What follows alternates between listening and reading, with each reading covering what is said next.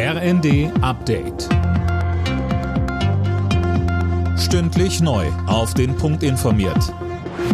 Ich bin Daniel Stuckenberg. Guten Morgen. Die Bundesregierung will Preiserhöhungen für Strom und Gas im kommenden Jahr untersagen. Laut Bild geht das aus dem vom Kabinett beschlossenen Gesetzesentwurf zu den Preisbremsen hervor. Hunderte bereits beschlossene Erhöhungen zum Jahreswechsel seien demnach illegal.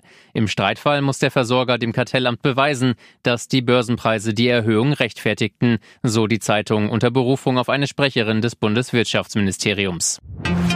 Im Bereich der Inklusion gibt es auf dem Arbeitsmarkt in Deutschland noch deutlich Luft nach oben. Das hat die Bundesagentur für Arbeit zum Tag der Menschen mit Behinderungen heute erklärt. Im Vergleich zu nicht behinderten Menschen ist die Arbeitslosenquote bei schwerbehinderten Menschen deutlich zu hoch, so Daniel Terzenbach von der Arbeitsagentur. So zeigt sich, dass die Menschen mit Schwerbehinderungen nicht im gleichen Maße von Arbeitsmarktentwicklung profitieren, obwohl schwerbehinderte Arbeitslose im Schnitt besser qualifiziert sind als nicht schwerbehinderte Arbeitslose und obwohl Vielfalt Unternehmen innovativer und auch erfolgreicher macht.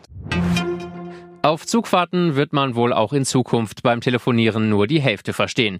Der vorgesehene bessere Handyempfang kommt wohl erst in zwei Jahren, berichtet der Spiegel. Mehr von Tim Britztrup. Eigentlich sollte es schon diesen Monat soweit sein. Allerdings hat die Bundesnetzagentur dem Ganzen jetzt einen Strich durch die Rechnung gemacht und die Inbetriebnahme der benötigten neuen 4G-Funkfrequenz untersagt.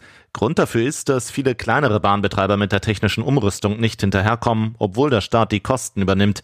Die Frist für den Umbau ist offenbar schon mal verlängert worden. Bei der Fußball-WM in Katar startet heute die K.O.-Runde. Zwei Achtelfinalpartien stehen auf dem Programm. Das Duell am Nachmittag lautet Niederlande gegen USA. Am Abend kämpfen dann Argentinien und Australien ums Viertelfinale.